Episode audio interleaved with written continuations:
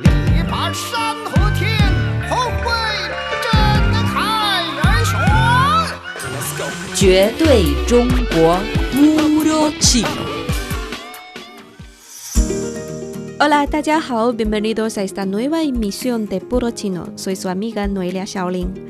Si está empezando o tiene planeado iniciar el estudio de chino, le traigo una noticia importante. A partir de ahora, vamos a empezar una serie de programas, tanto en formato de vídeo como de audio, en los que vamos a enseñar chino desde cero. Es decir, entraremos primero en el atractivo e interesante mundo fonético de la lengua china, el mundo de pinyin. En chino mandarín estándar se dice pinyin, pinyin. ¿Qué es el pinyin y para qué sirve? Síganos en esta clase.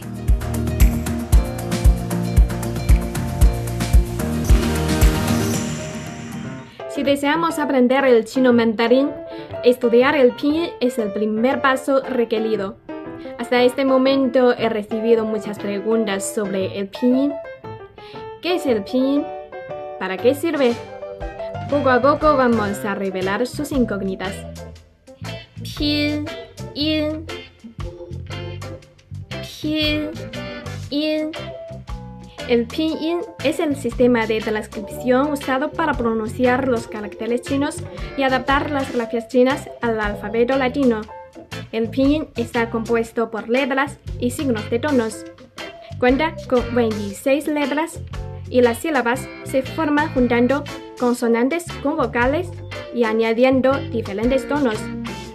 Los estudiantes de este idioma siempre sufren debido a los tonos porque distintos tonos de un mismo carácter pueden resultar en un significado totalmente diferente. Pero no te preocupes, seguiré enseñando el chino mandarín con la ayuda del pinyin y vas a acostumbrarte pronto a las reglas del idioma. Sígueme en puro chino. Muchas gracias a Leticia por la presentación. Lo ha grabado en formato de vídeo que puede encontrar en Facebook bajo la cuenta Radio Internacional de China en español. O también pueden registrarse en el grupo Puro Chino para un aprendizaje sistemático. Claro, junto con el vídeo podrán encontrar también el programa en audio con apuntes de la clase.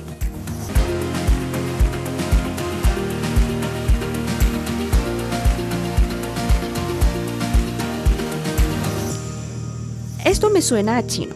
Quizá es el mejor reflejo de las diferencias entre un idioma occidental como por ejemplo el español y el chino mandarín.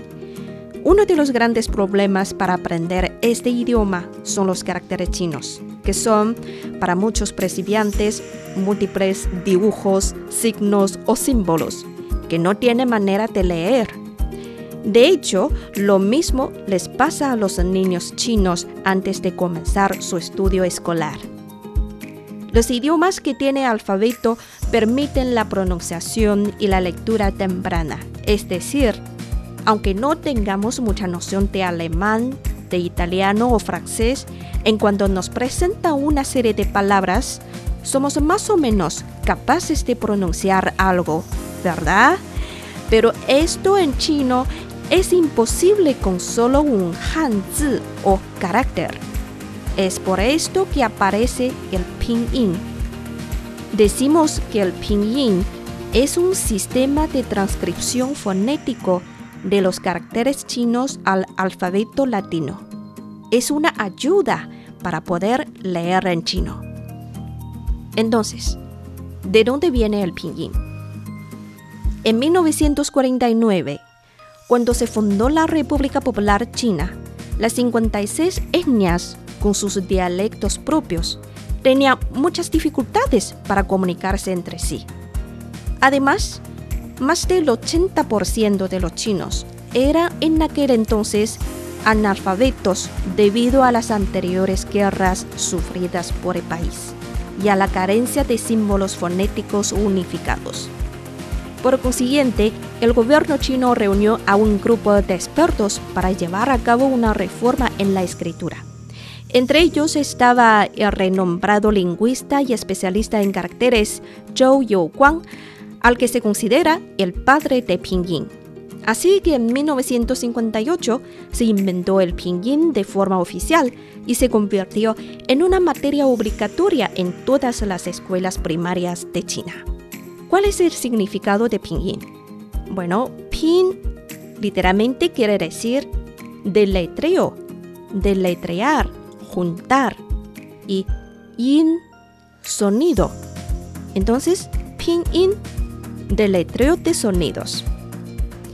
El pinyin es un sistema de transcripción fonético internacional. ¿Esto qué quiere decir? No hay un solo idioma que tenga exactamente todos los sonidos que tiene el chino. Y el pinyin no es para alguna lengua en excepción. Por eso los hispanohablantes necesitan tener en cuenta que al leer la tabla fonética de pinyin no es correcto pronunciar como si estuviéramos leyendo en español.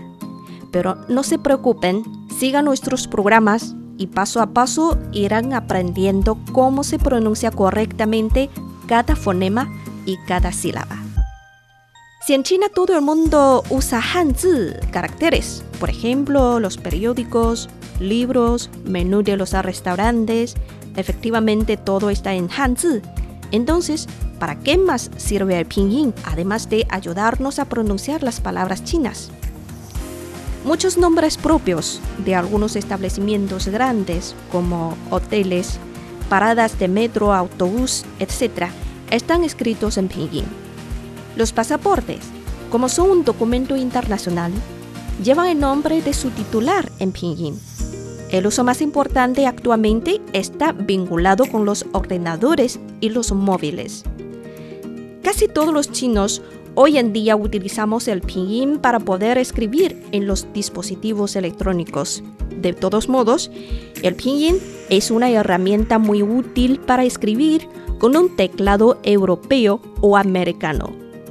Si introducimos el pinyin, aparecen los caracteres. ¿No es maravilloso?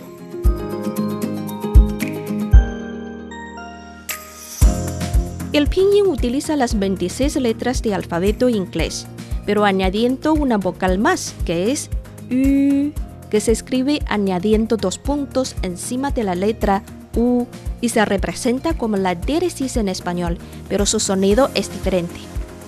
El pinyin consta en total de 21 shengmu, en español quiere decir 21 consonantes o iniciales. Y tenemos también 24 yunmu, vocales o finales, agrupadas en seis vocales simples. A, o, e, i, u, u, nueve compuestas. I, a, wei, ao, o, u, ye, yue, er, cinco nasales delanteras. An, en, in, wen, yun y cuatro nasales traseras. Ang, en, yin, on. Iremos aprendiendo más adelante todos los fonemas y la manera de pronunciar las sílabas al combinar las consonantes con las vocales. Otra parte muy importante de pinyin son sus tonos. Al cambiar el tono, también cambia el significado de las palabras chinas.